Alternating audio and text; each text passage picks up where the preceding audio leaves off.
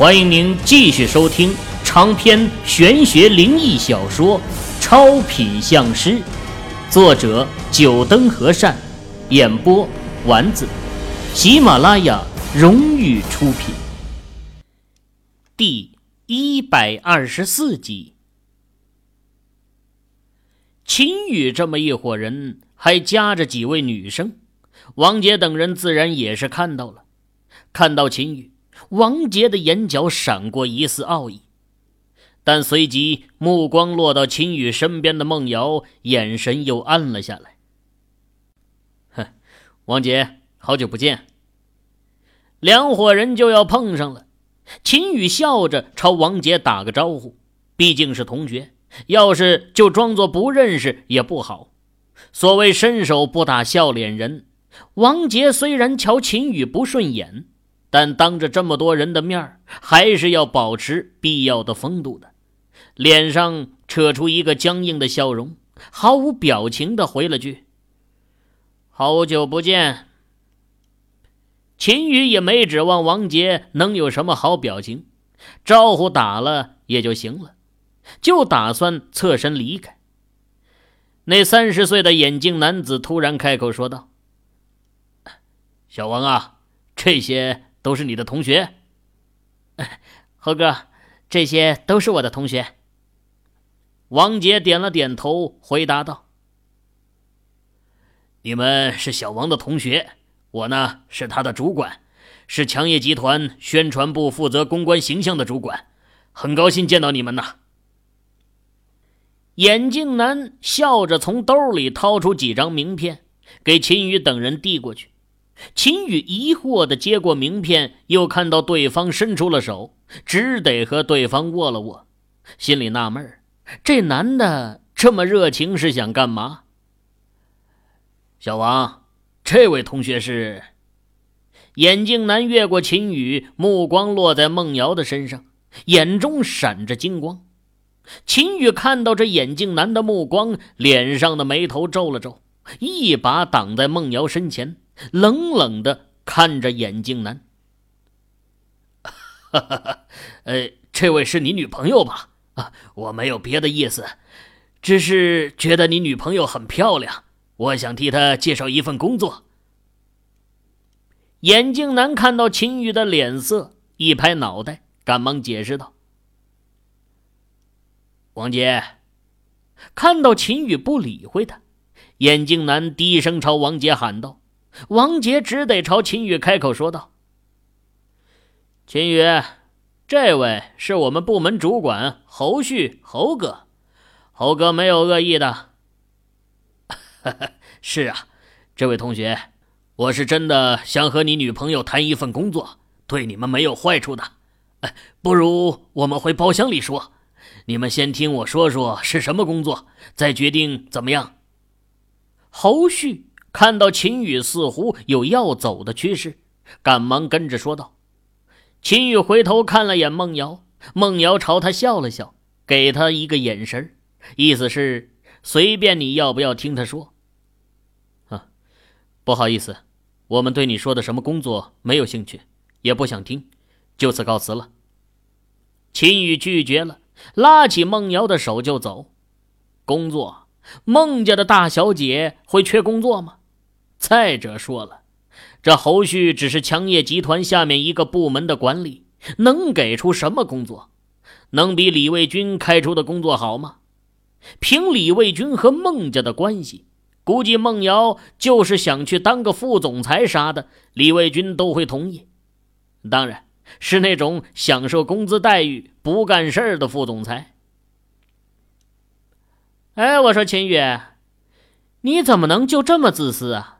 连孟瑶的意见都没有问过，就擅自做决定。秦宇刚牵着孟瑶走了几步，王杰就在后面喊道：“哼，我自私。”秦宇停下脚步，目光盯着王杰。王杰毫不示弱的回瞪着秦宇。这样的画面在大学四年来，两人身上发生过很多次，只是这一次。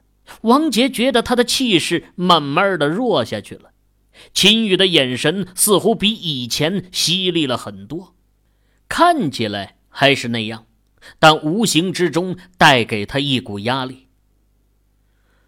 猴哥既然想和孟瑶谈工作，那肯定就是好工作。强业集团是有名的上市企业，你这么拉着孟瑶走，不是让孟瑶丢失了一个好的发展机会吗？王杰，你说什么呢？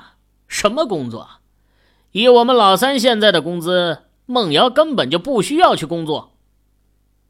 一旁的老二开口了：“老三一年两千多万，在他想来，孟瑶还需要工作吗？根本就不需要了。这劳什子部门主管能有什么好工作？能开出年薪几千万吗？”呃呃，大家都别冲动，王杰你也是的，都是同学，语气不要那么冲嘛。侯旭的目光在王杰和秦宇的身上来回转了几次，他发现了王杰和秦宇的关系不只是同学这么简单。再看看王杰的态度，侯旭心里就明白了，这问题呀，应该是在这个漂亮的女孩身上。王杰和这叫秦宇的男生应该还是情敌关系，准确的说，以前是情敌关系。看样子，这王杰是失败者。啊，这位同学，我只是觉得你女朋友很漂亮，而且气质也很不错，很适合我们公司准备主打的一个品牌的形象代言人呐。嘿嘿，如果可以的话，我可以给我们公司老总推荐。一旦你女朋友可以代言我们公司的这款产品，工资不会低于一百万。侯旭作为强业集团的公关形象部门经理，知道公司最近准备进军饮料市场，最近正在寻找一位合适的饮料代言人。原本公司的目标是那些一线大牌女明星，不过这些女明星啊，要么是已经代言过某款饮料的，要么就是气质不是很适合。总之啊，为了寻找合适的代言人。可是让他们部门伤透了脑筋啊！看到孟瑶，侯旭第一个念头就想到了那款饮料。公司的这款饮料的销售目标主打的是青年情侣，走的是中端市场。孟瑶的清纯气质很适合公司的这款饮料。要在饮料市场打出名气，这代言广告很重要。这一点呢，某品牌奶茶和某品牌口香糖已经做了很好的证明。奶茶妹的甜美清纯笑容和口香糖的那一句“你的益达”，火遍大江南北，就可以知道选对代言人对一个品牌来说的重要性了。某奶茶广告和某口香糖广告能火，除了广告的创意。那两位代言的女生起了至关重要的作用。这两位女生都不是明星，可正是这样的效果才会那么好。女明星们不管是弄出什么笑容、什么表情，都是大家看熟了的，不会有那种惊艳的感觉。可这两位在拍代言前只是普通女生，不为广大人们所熟悉。通过广告展现在众人面前，那笑容和面貌自然会让人惊讶，同时也牢牢的记住了那个广告。所以啊，现在很多的公司在给自己的产品找代言人，都不再去找明星了，而是找那些没有什么名气的，但是长得不比女明星差，气质也很好的女生来代言。这一来啊，是成本低。二来是很能博到眼球，让人们记住她。不过这样的女生可不好找啊！强业集团已经找了三个月了，重点是那些影视学院没有毕业的学生，只是还是没有找到合适的。这眼看着离产品推出市场的时间所剩不多了，公司高层都准备先找一个女明星来代言算了。想要收听更多有声小说，请下载喜马拉雅手机客户端。看到梦瑶，可以说让侯旭是喜出望外呀。孟瑶的气质实在是太适合了，那清纯的脸蛋儿足以秒杀所有的宅男。侯旭可以肯定，如果孟瑶肯拍着代言广告。绝对能让公司的饮料很快的打入市场，抢占一席之地。只是注定要让侯旭失望了。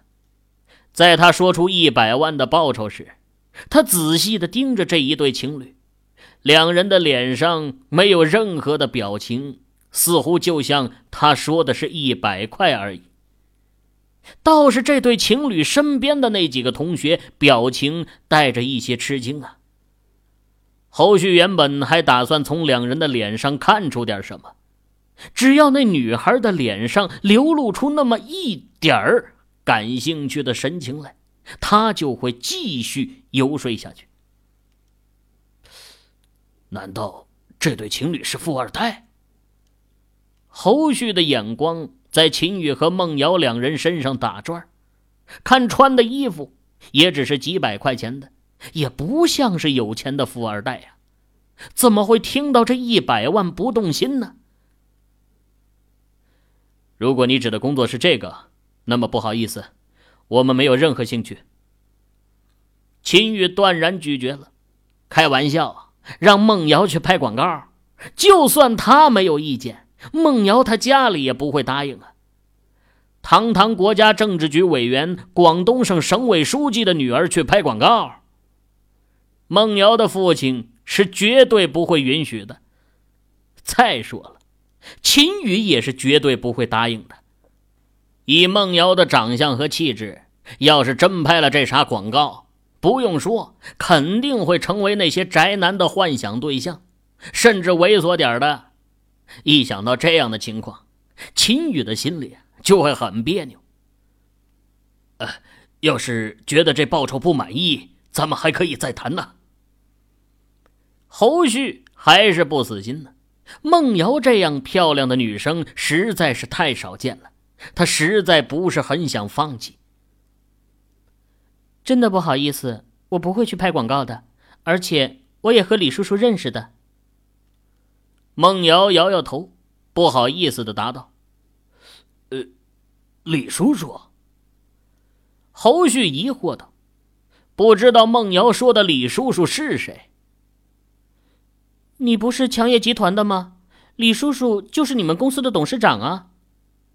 啊，你认识董事长？侯旭先是吃惊的瞪大了眼睛，随即脸上就露出了笑容。既然这位女同学你认识董事长，那咱们就不是外人了，就更可以好好谈谈了。这侯旭啊，只是强业集团旗下宣传部的一个主管，见李卫军的次数也不多，只有在每次的年会上或者集团全体中层管理大会上才有可能见到李卫军，而且，还不一定能说上几句话。现在听到孟瑶说认识李卫军李总，侯旭先是不信，不过随即反应过来，对方骗他这个没有什么好处。如果对方真认识李总，倒是可以借着这个机会和对方拉近关系，而且说不定啊，对方把他这么努力为公司找代言人的事情告诉李总，李总心里知道他这么一号人物。这对于他以后在公司的职业发展，那绝对是大有帮助啊！最高级 BOSS 记住了你，只要不犯错，那么上升的机会肯定要比别人大得多。毕竟强业集团是私人企业，高层任职还不是李总一句话的事情。李总是不会让孟瑶去拍广告的。秦宇看到侯旭还有些纠缠，直接掏出了手机，索性给李卫军打个电话过去。一开始啊，侯旭包括其他人都疑惑秦宇这时候好端端的打电话干嘛？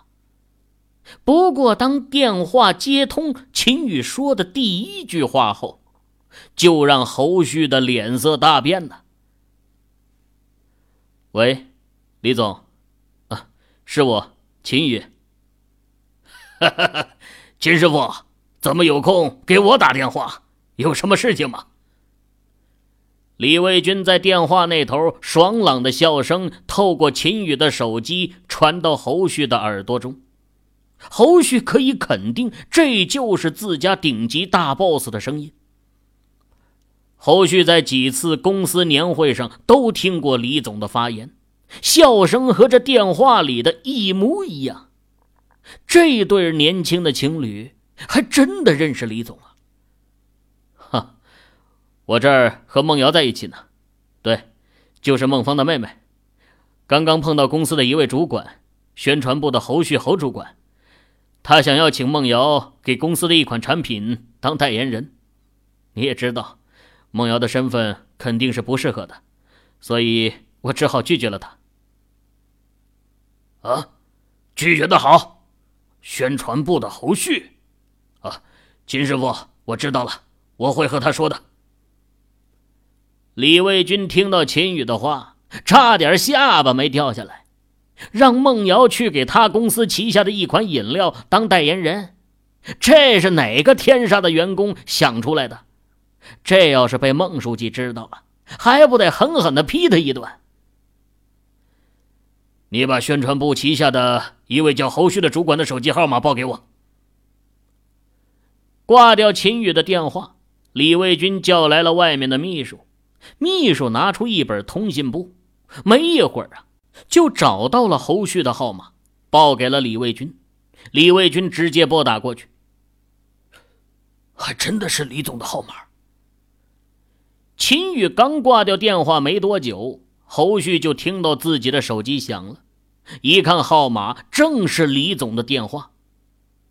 李总的电话号码是在公司集团的墙报上有写着的，侯旭的手机里也存上了。不过这个号码他从来没有敢拨过，没想到这次竟然是李总亲自给他打过来了。呃，李总，呃，是，我是，呃呃，好的，我明白，哎，我知道该怎么做了，您放心。在场的众人看着侯旭恭敬的对着电话里的人点头哈腰的说着。不禁表情古怪的看向秦宇和孟瑶啊！不管是秦宇请示的三兄弟，还是孟瑶请示的三姐妹，全都是一脸的古怪。秦宇在强业集团工作，年薪两千万，认识强业集团的董事长很正常，他们还可以接受。但孟瑶又怎么会认识的？从秦宇刚刚对电话那头说的话来看呢？孟瑶似乎和这强业集团的董事长还很熟悉。想到这里，孟瑶请示三姐妹和秦宇请示三兄弟脑海里划过了一个念头：不会秦宇的年薪两千万是因为孟瑶的关系得来的吧？秦宇现在呢，自然是不会知道老大他们心里的想法的。后续挂了李卫军的电话后。就一脸歉意的对他道歉，秦宇也不会和侯旭计较。不管怎么说，人家也是为了公司着想，只能说是找错了人而已。既然侯旭不再阻拦，秦宇等人再次告辞。侯旭还想送送他们，不过呀，被秦宇给婉拒了。哎呀，小王啊，你和这女生是不可能的，还是不要想了。有些人注定和咱们不是在一个世界的。等秦宇几人消失在走廊，侯旭看到王杰脸上那怅然若失的黯然神情，拍了拍他的肩膀，感叹道：“这叫梦瑶的女生来头不小啊，不然李总也不会在电话里批评了我一顿，说我没事找事儿。这样的女生。”不是咱们这种普通人可以配得上的。想到李总在电话里对他的批评，侯旭表面是懊悔，不过心里却是在窃喜。李总虽然批评了他，但也只是批评了几句而已，没有其他的重话。只要能让李总记住他，这么批评几句算什么？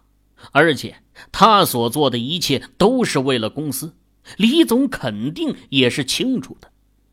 没准啊，自己就凭借这次机会进入李总的视野了。王杰抿着嘴唇，没有再说话。他知道侯旭说的是实情，但是性子骄傲的他。不能接受自己配不上孟瑶的现实，而且在他眼里，秦宇比他要差了许多，连秦宇都配得上孟瑶，为什么他就会配不上呢？我一定要在最短的时间内，闯出自己的一番事业来，给所有觉得我配不上孟瑶的人看看。王杰在心里暗暗发誓。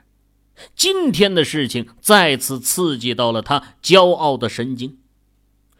秦宇一个电话可以直接联系到他的顶头大老板，而他只是大老板旗下公司中一位默默无闻的员工。两人之间拉开的差距让他心里升起了奋斗的雄心。没有任何时候会比这一刻让他更加渴望成功。王杰自傲有自傲的本钱，相比同龄人，不论是在事业还是在学业上，他都是拔尖的。